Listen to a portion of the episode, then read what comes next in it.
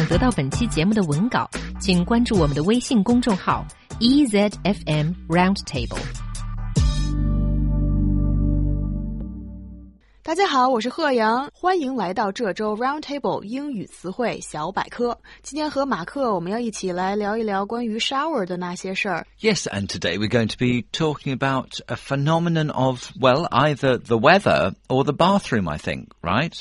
I guess so. Actually, this word has a surprisingly wide range of different kind of meanings.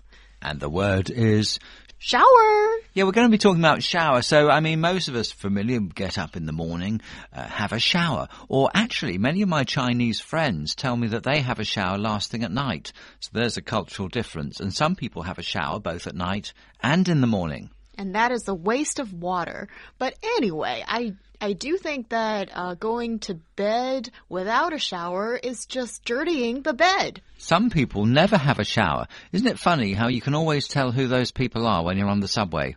Yes, it's pretty obvious. One thing that always interested me and at first got me a little bit confused is in English there's this phrase called baby shower. At first I thought it was about giving a bath to a baby and it turns out to be a completely different thing. Yes, this is an American thing, actually. I, I don't think it appears in outside America, but maybe it's spreading maybe through films and TV shows uh, like Friends. I mean, I don't know if there ever was a baby shower in Friends, but I'll bet there was because it's just the kind of thing they would include in something like Friends, isn't it? So, baby shower, as far as I know, not being an American citizen, um, my knowledge of this is limited, but I think it's where friends of the new mother uh, buy gifts and give the gifts to the mother and have a, a, sort of party. Why not? And so they will give things which are quite useful, like nappies, or sometimes in America known as diapers, um, blankets, um, useful stuff. I think it's quite a good tr new tradition, really, the baby shower. Yeah, I think it's the perfect occasion to celebrate the transformation of a woman into a mother. And that is something that is quite culturally unique, I think, because we don't see that very much in China. But I think it is an opportunity, an occasion that's worth celebrating. Well, sometimes, you know, um, sometimes it's the companies themselves that are behind these new traditions. Is new tradition an oxymoron? I think it is, isn't it? It's something where each word contradicts itself. Um, so, but anyway, yeah, it could be that it's the manufacturers of the baby products that, that are behind this, but so what? You know, people don't have to do it. Well, actually they do, because um, I think it's become part of the whole baby tradition in America. Um, so, um, that's um, quite a good uh, word to use for it because they shower the baby with gifts. I mean, actually, we, we said that there are two meanings to this word, but there aren't really. Because there's the shower that you take in the morning, there's the baby shower, or there's a shower of rain, which is light rain, usually not lasting for very long.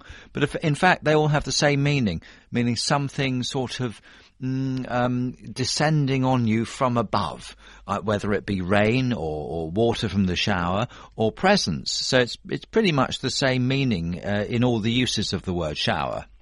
And what about that phrase called April showers bring May flowers? What does that mean? Is it a like a nursery rhyme? Well, I've never heard of it. I don't know where you got it from. I'm I'm always impressed how you find these these ancient bits of um, English culture and, and, literature, and I've never heard of any of them.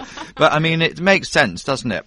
Because um, April showers, you you get the the the ground moist in the uh, in April, and so that means that the seeds will pop up in May as flowers. I suppose that's what it refers to. It is a reminder that even the most unpleasant things, in this case the heavy rains of April, can bring about very enjoyable things indeed. In this case, an abundance of flowers in May. Many of life's greatest things come only to those who wait, and by patiently and happily enduring the clouds and damp of April, you can find yourself more easily able to take in the sights and smells of May. After all, it's easier to love something if you begin with an optimistic outlook.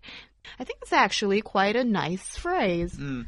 There is one more meaning of shower which does have a different meaning, and uh, our listeners who like watching old British films starring um, people like Terry Thomas. Perhaps you've never heard of him, but it's worth actually watching some of the old movies. And then it was used to describe a bunch of losers. That he'd, he'd say something like, what an absolute shower!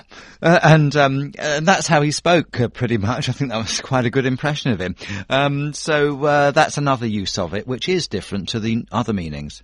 All right, that's all the time we have for this week's. What an absolute shower! am I overdoing it? The acting. a little bit too much, Mark. Calm down, please. That's all the time we have for this week's Word of the Week. We'll see you next week.